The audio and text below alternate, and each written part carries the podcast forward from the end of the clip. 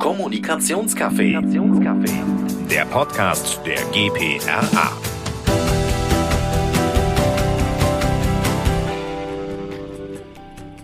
Ein Podcast, viele Stimmen und jede Menge Perspektiven.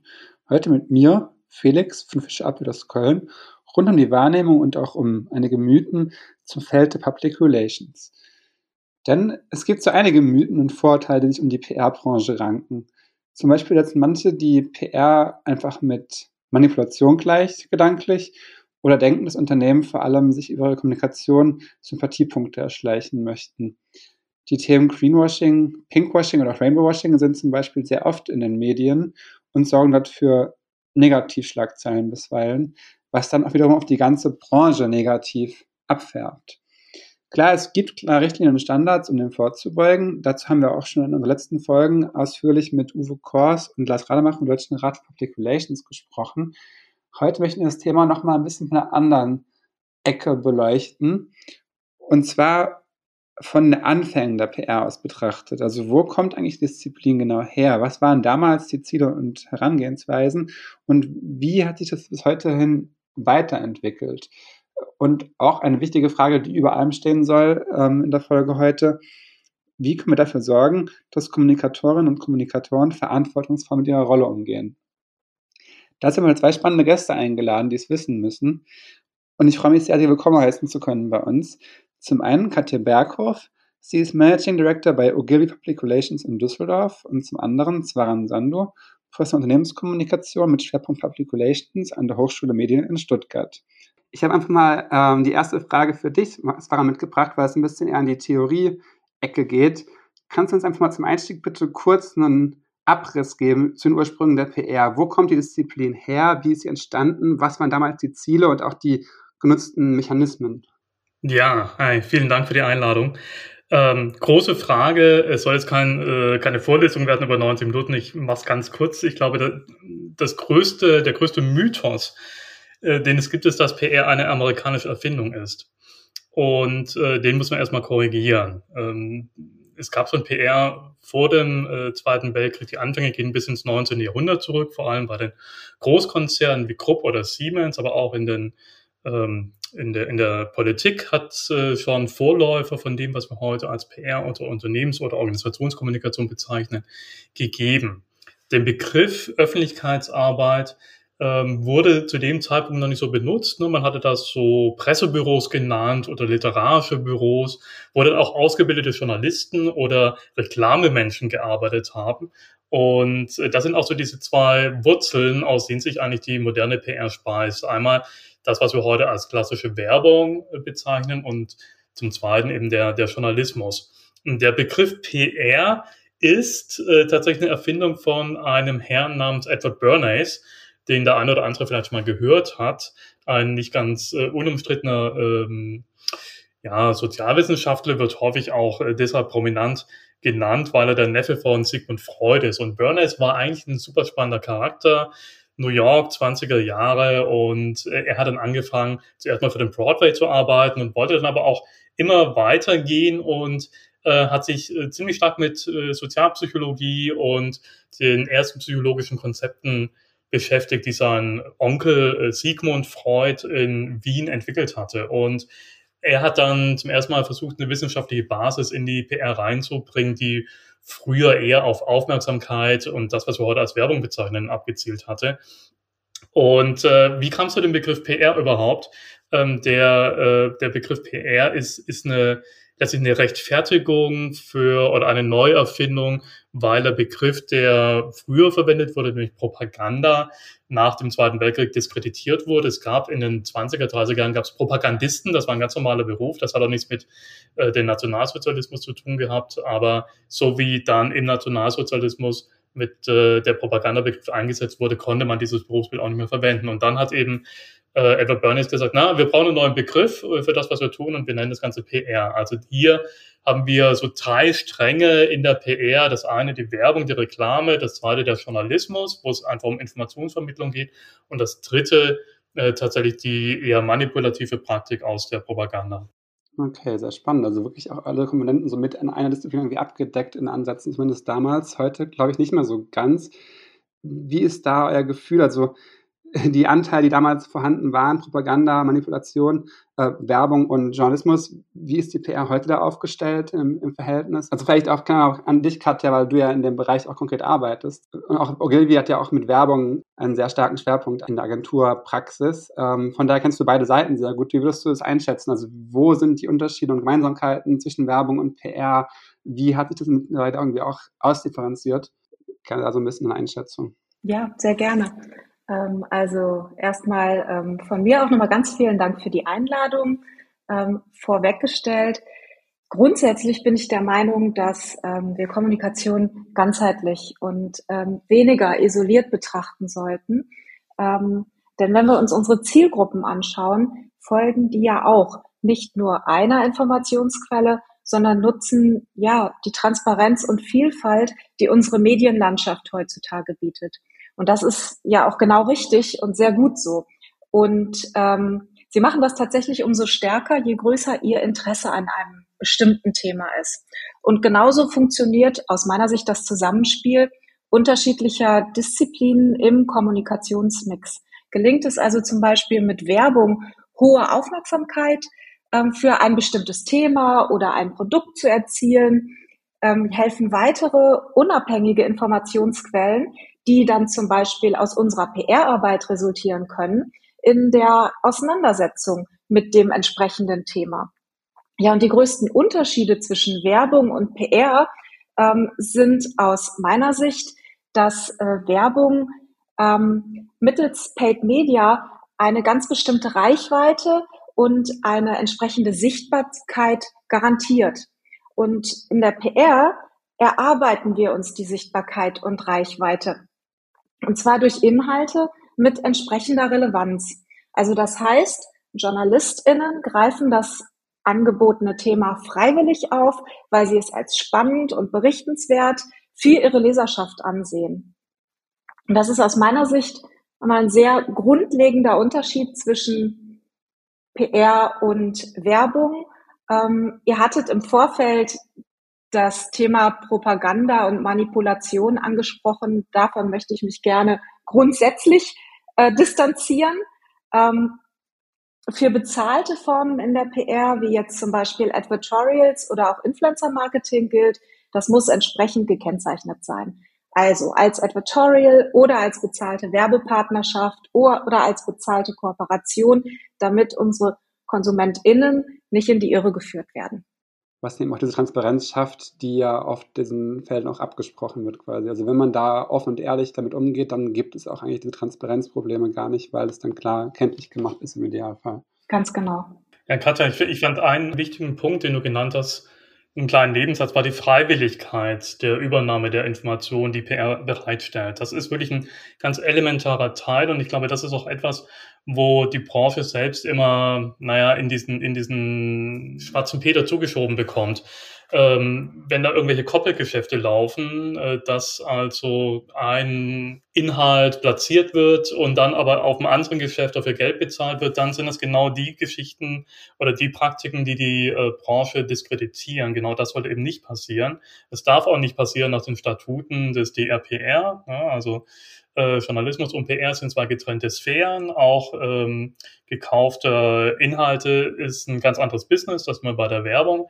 Und äh, die Inhalte, die Kommunikatorinnen zur Verfügung stellen, wie du es auch gesagt hast, die müssen so spannend sein, so gut sein, dass sie Journalistinnen oder andere Multiplikatoren aufgreifen und äh, dann verwenden. Und das ist, glaube ich, auch die Stärke und die größte Abgrenzung zu anderen Kommunikationsdisziplinen, dass wir also vom Denken her, wie wir Geschichten erzählen, sie quasi doppelt kodieren. Wir müssen sie einmal für Journalistinnen oder Multiplikatoren attraktiv machen, aber dann sind das natürlich für uns auch immer nur ähm, diejenigen, die diese Geschichte weitererzählen und dabei auch einen Teil ihrer Reputation oder Glaubwürdigkeit mit transportieren und dadurch die Inhalte eben nicht von einer Organisation primär als Absender kommuniziert werden, sondern eben von einem Scharnier, das dazwischen steht. Und diese Mechanik, die ist, äh, wenn man aus der Werbung kommt oder wenn man aus anderen Kommunikationsdisziplinen kommt, erstmal nicht ganz so einfach zu verstehen, dass man es eben mit dieser Multiplikationsfunktion zu tun hat und dass wir aber eine, ganz enge Leitplanken brauchen, in denen wir uns bewegen. Also der, der Content, der Inhalt,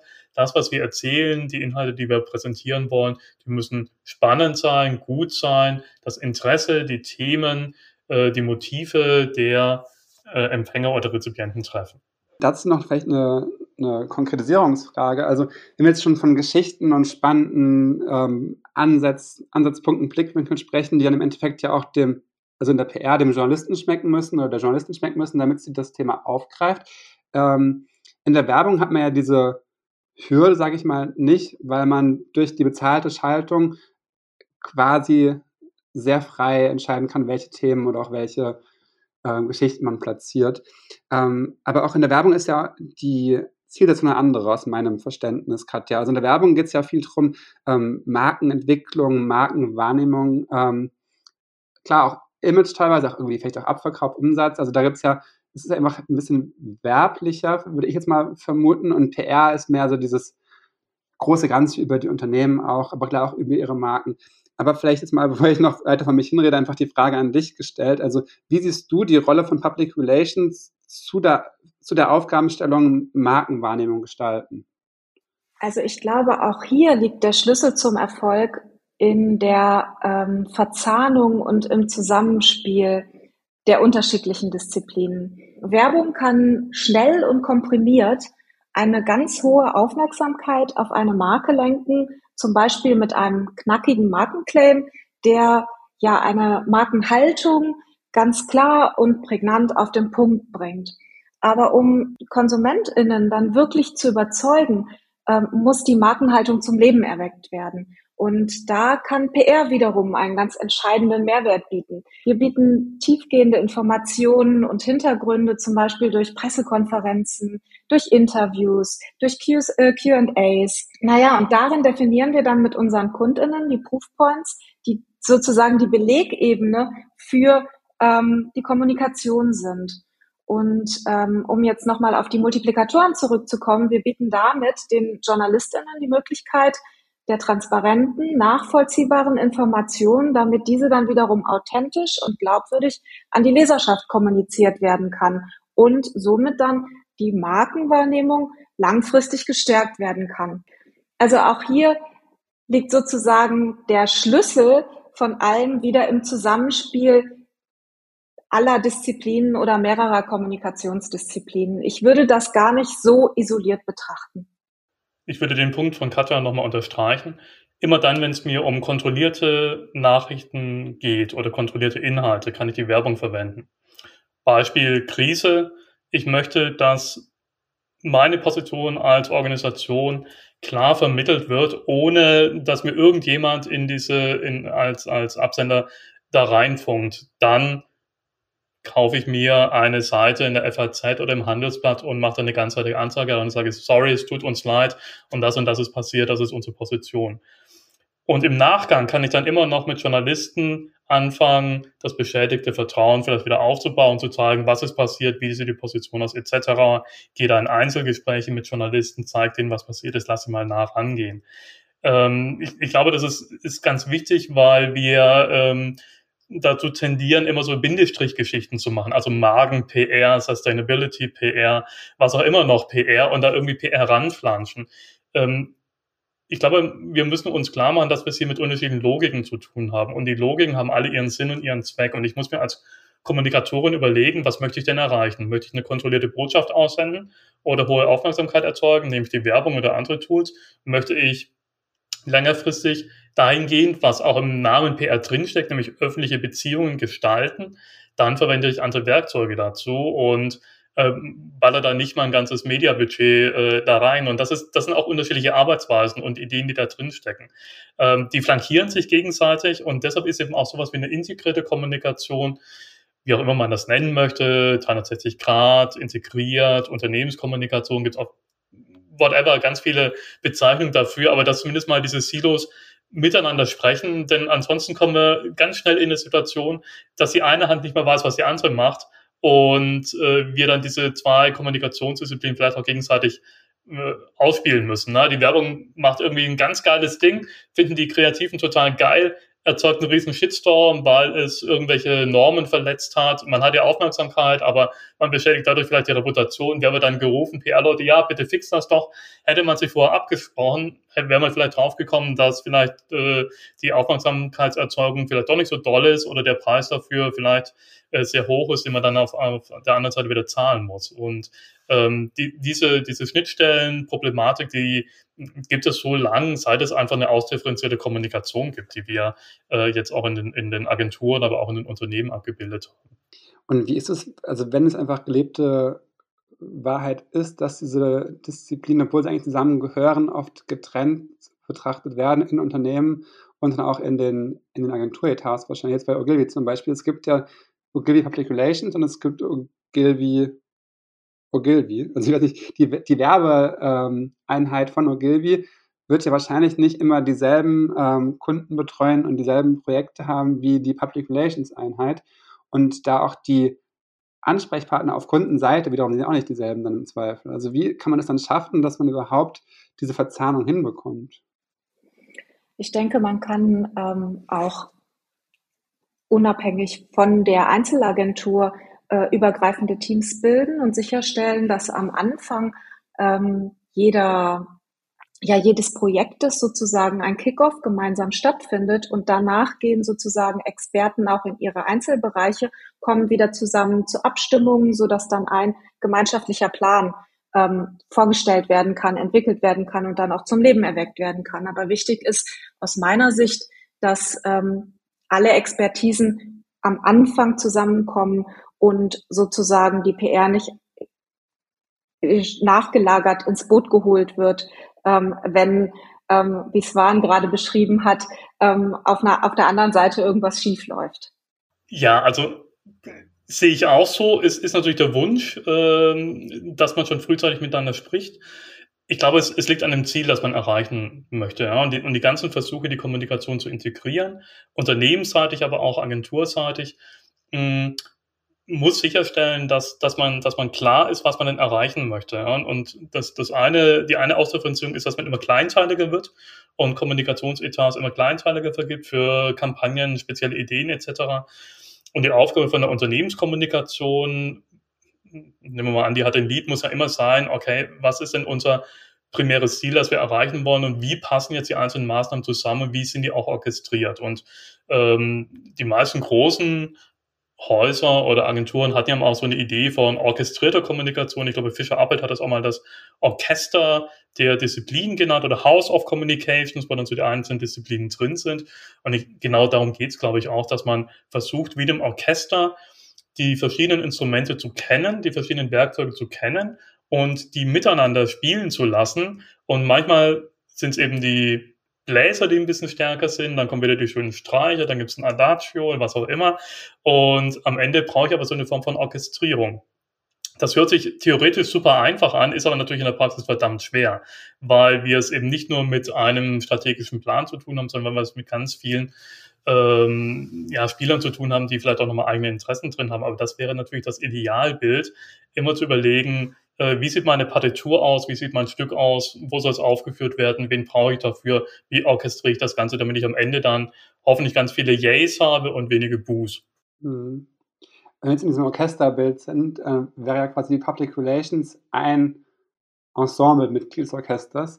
Ähm, wie kommt es eurer Meinung nach, dass gerade die Public Relations so oft dieses anrüchige, dieses negativ behaftete Image irgendwie hat. Also warum wird immer auf die, also auch nicht immer, aber warum wird öfter auf die PR eingetroschen, jetzt ganz hart gesagt, als auf die anderen Teilbereiche?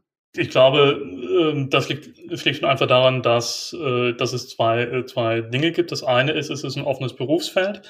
Äh, das heißt, jeder darf sich PR-Beraterin oder PR-Berater nennen, ohne dass es auch die entsprechende Qualifikation dafür braucht. Das heißt, wir haben es äh, häufig mit Quereinsteigern zu tun, die sich auch nicht an die üblichen ähm, Kodizes und äh, Richtlinien vom Deutschen Rat der PR halten oder denen, geschweige denn schon mal was davon gehört haben. Ihr habt ja schon mal einen Podcast dazu gemacht äh, zuvor. Also eben zu wissen, was ist denn eigentlich die, die ethische Dimension des Fahrers. Und zum Zweiten äh, gibt es natürlich auch äh, tatsächlich viele Bereiche, in der ähm, das, was man jetzt als PR bezeichnet, auch äh, verwendet wurde, um Dinge zu tun, die ich jetzt auch ethisch nicht gutheißen kann. Ähm, wir, wir wissen einfach, dass in der Geschichte oder auch in der jüngeren Geschichte äh, ganz, ganz viele Dinge passiert sind, die ähm, erlogen waren. Ja, Big Tobacco, äh, wenn, wenn, wenn Tabakkonzerne sagen, Rauchen ist nicht schädlich und wir sagen nicht, warum es nicht schädlich ist, dann ist das ethisch nicht tragbar, wurde aber gemacht. Ja? Ähm, wenn äh, wenn äh, Ölkonzerne genau das Gleiche machen, Big Oil sagt, na ja, das mit dem Klimawandel, ähm, obwohl sie es wissen, und das mit dem Klimawandel stimmt eigentlich alles nicht, dann haben wir ein Problem. Ne? Und wenn wir da keine Gegenöffentlichkeit schaffen können und wenn das ressourcenstarke Akteure sind, die Millionen in diese ähm, Kommunikationsmaßnahmen investieren können, dann kann ich das Misstrauen äh, der Öffentlichkeit gegenüber dieser Form der Kommunikation mehr als nachvollziehen. Und äh, im, Gegenteil, es braucht auch hier die Aufklärung, es braucht auch Gegenöffentlichkeiten, die hinter die Kulissen gucken und, äh, und, und, und diese Praktiken ähm, offenlegen, weil das ist äh, ein, ein Fehlverhalten, das der ganzen Branche schadet und ähm, von daher glaube ich, sind das, sind das die, diese Effekte, die man ganz häufig als Konsument oder als Bürgerin wahrnimmt und sich denkt, okay, was machen die da eigentlich? Und warum machen die das? Und wer sitzt da eigentlich am Hebel? Und dann ist man ganz schnell ähm, in, in, in, in solchen Verschwörungsmythen drin, äh, die ich jetzt auch außen vor lassen möchte. Das äh, ist jetzt nicht weniger unser Thema. Aber leider äh, sind, sind in vielen Aspekten, die jetzt äh, aufgedeckt werden, äh, Kommunikatoren, würde ich mal sagen, zur dunklen Seite der Macht gegangen und haben sich da auch äh, das äh, fürstlich bezahlen lassen. Ja, das klingt nach einem großen Problem in der Tat. Aber dafür gibt es ja unter anderem auch dann eben den Deutschen Rat für Public Relations als quasi Kontrollinstanz der eigenen der eigenen Branche so ein bisschen. Und die wiederum haben ja auch dann entsprechende Richtlinien rauszugeben. Und da gibt es aber auch noch, davon los gibt es ja auch andere Kodizes, zum Beispiel den Code Lisbon auch. Und wie du schon gesagt hast, Swan, im Prinzip sollte jeder PR-Berater, jede PR-Beraterin, die in diesem Feld tätig wird, die auch kennen und sich auch daran halten. Und ich glaube, in den, also in den Agenturen ist es auch der Fall, weil sobald du unterschreibst, dass du da den Job antrittst, unterschreibst du auch mit, dass du diese Kodize kennst und ähm, einhältst. Vielleicht kannst du, Katja, noch mal kurz erläutern, was da ähm, konkret hintersteckt. Also jetzt zum Beispiel die großen, renommierten Verhaltenskodexe, was, was sagen die aus? Also ähm, jetzt bezogen auf Ogilvy kann ich sagen, dass wir sehr weitreichende äh, Verhaltensrichtlinien haben, die wirklich jeder Mitarbeitende zum Zeitpunkt seines Agentureintritts unterschreibt und die wir auch in ähm, ganz regelmäßigen und verpflichtenden Trainings ähm, auffrischen. Ähm, ja, und darin festgehalten ist dann zum Beispiel, dass wir keine Arbeit aufnehmen, die dazu dienen soll, irreführend äh, zu wirken. Ähm, diese Aspekte sind da alle ähm, abgedeckt. Ähm, darüber hinaus ist es aber auch im Arbeitsalltag ähm, für mich extrem wichtig, ähm, ja, jungen Talenten zu vermitteln, dass ähm, unsere Arbeit eigentlich nur so gut sein kann wie die Recherche, die wir an den Anfang stellen damit wir quasi die PR-Botschaften unserer Kundinnen kommunikativ gut übersetzen können, müssen wir ähm, erstmal selbst ein ganz tiefes Verständnis für die Hintergründe und die Belege und die Proofpoints entwickeln. Und wenn wir da tief eingetaucht sind, das wirklich durchdrungen haben, kritisch hinterfragt haben, dann können wir verantwortungsvoll kommunizieren und zwar im Sinne aller Beteiligten. Das ähm, ja ist wichtig für unsere Kundinnen, für die ähm, Multiplikatoren und natürlich letztendlich auch für die Konsumentinnen. Und ähm, wenn das nicht passiert, wenn beispielsweise Behauptungen aufgestellt werden ohne Belege, dann entsteht meiner Meinung nach ähm, am ehesten das Gefühl, manipuliert zu werden. Und Ganz darüber hinaus empfehle ich grundsätzlich, sich bei jeglichem Entscheidungsprozess oder bei jeglicher Meinungsbildung umfangreich zu informieren. Wir haben heutzutage glücklicherweise die Möglichkeit, auf eine Vielzahl von glaubwürdigen Quellen zurückzugreifen. Ähm, und das sollte tatsächlich jeder, jeder Einzelne von uns ähm, nutzen. Das haben wir mal, ich mal kurz ein Verständnis. Es gibt ja auch das Gegenstück im Journalismus. Die haben ja auch wiederum ihre eigenen Kodize und Richtlinien sind die dann quasi wirklich deckungsgleich miteinander gelegt? das Gegenstück zum Journalismus ist dann in der PR eben dieser Kodex und die Ziele sind dieselben oder gibt es dann da irgendwie auch Unterschiede zwischen den Kodizien? Ja, das ist, ist, eine spannende Frage. Klar, es gibt äh, Ähnlichkeiten, äh, Berufung auf Menschenrechte, Grundgesetz, äh, Meinungsfreiheit, Artikel 5 etc. Ähm, aber der, der Presserat oder der Pressekodex ist deutlich umfangreicher, äh, insbesondere was eben der Umgang mit Quellen angeht. Äh, Quellenschutz ist ein ganz wichtiges Thema, ähm, Gegenüberstellungen etc. Das ist im, der, der deutsche Kommunikationskodex, der versucht, so die wichtigsten Kodizes zusammenzufassen, äh, versucht auch ganz bewusst knapp zu sein. Und das sind sowas wie die zehn Gebote eben für Kommunikatoren und beschreibt dann eben auch sehr viel stärker die, die Schnittstelle hin zu der Bedeutung, wenn man eben für jemanden oder für einen Auftraggeber oder eine Auftraggeberin in der Öffentlichkeit spricht. Ja, das ist ja genau der Job, den wir als Kommunikatoren machen. Wir sprechen für jemand in der Öffentlichkeit, wir haben ein Mandat und genau dieses Mandat ist eben transparent und öffentlich. Ähm, und, und alle äh, Dinge, die wir jetzt auch so ein bisschen angesprochen haben, äh, die so ein bisschen die dunkle Seite abbilden, nämlich Dinge nicht offenlegen, äh, Absender nicht offenlegen etc. Die sind in den äh, Nachreichungen zum deutschen Kommunikationskodex, also den Ergänzungen, zum Beispiel zur Online-Kommunikation, zur Wissenschafts-PR oder Wissenschaftskommunikation, die jetzt gerade in Corona ganz, ganz äh, wichtig wurde, ähm, jetzt auch neu mit dem Thema Influencer, ähm, immer wieder aktualisiert. Also auf den ersten Blick sieht der, der Pressekodex sehr viel umfangreicher aus und der Kommunikationskodex relativ schlank, was den Umfang angeht. Aber sie haben, sie kommen aus unterschiedlichen Ideen geschichtlich ähm, her, aber sie haben äh, beide einen, ganz einen unterschiedlichen Adressatengrad. Ganz, ganz wichtig, und das gilt für beide, ist, Journalisten machen keine PR und PR-Leute machen keinen Journalismus. Ne? Also auch da versuchen wir tatsächlich eine, eine ganz klare Grenze zu ziehen dass, äh, dass man sich auch der Rolle und der Verantwortung, die man als öffentliche Kommunikatorin übernimmt, sei es im Journalismus oder sei es in der PR, äh, die eben auch gut und sicher äh, vertreten kann. Und das, das glaube ich, da ist ein Kodex oder es sind auch Trainings in, in der Agentur äh, ganz, ganz wichtig, weil sich gerade eben auch durch die neuen Technologien unsere Aufgaben sehr schnell ändern.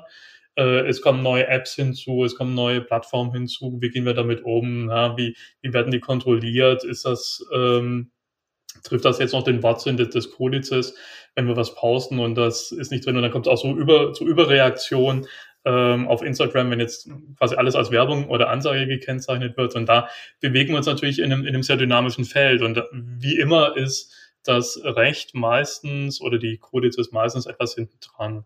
Aber ähm, da muss man einfach auch den gesunden Menschenverstand einschalten und sich an äh, ethische Richtlinien, zehn Gebote, Bergpredigt oder was auch immer, äh, was man so hat, äh, orientieren und dann das nochmal äh, nachlesen. Also lohnt sich auch die Lektüre tatsächlich äh, des Kommunikationskodex einmal reinzugucken und auch in die neuen Publikationen. Also für jeden, der in der Kommunikation arbeitet, ist das eigentlich das A und O, da sich regelmäßig mit zu informieren. Ja, und ich finde auch diesen Aspekt zumindest zum Ende ähm, spannend mit diesen neuen Disziplinen quasi, weil da wollte ich auch noch drauf eingehen kurz. Ähm, Gerade Social Media Influencer Marketing ist ja so ein neuer, also jetzt nicht mal ganz neu, aber im Vergleich zu der klassischen PR, die ja schon sehr weit zurückreicht, wie wir heute gelernt haben, doch ein relativ neuer ähm, Teilbereich noch. Und klar muss es da ja auch erstmal neue Richtlinien auch geben, die sich irgendwie auch über die Zeit entwickeln. Heißt, am Anfang ist so ein, so ein ganz weißes Blatt, ein neues Feld, wo man nicht weiß, wie, wie und was. Und dann wird es immer professioneller und dann auch entsprechend kommen die Regeln dann auch, ähm, die das Ganze irgendwie in geregelte Bahnen lenken. Da die Frage vielleicht, kann man sagen, in welchen Disziplinen oder Teilbereichen der PR die Transparenz aktuell höher ist als in anderen? Also wie ist da Katja, deine Einschätzung, du hast ja auch schon viel mit anderen Feldern Berührung gehabt, also gerade mit Werbung, auch schon mit Influencer-Marketing viel zu tun gehabt. Hast du da so einen Eindruck irgendwie gewonnen?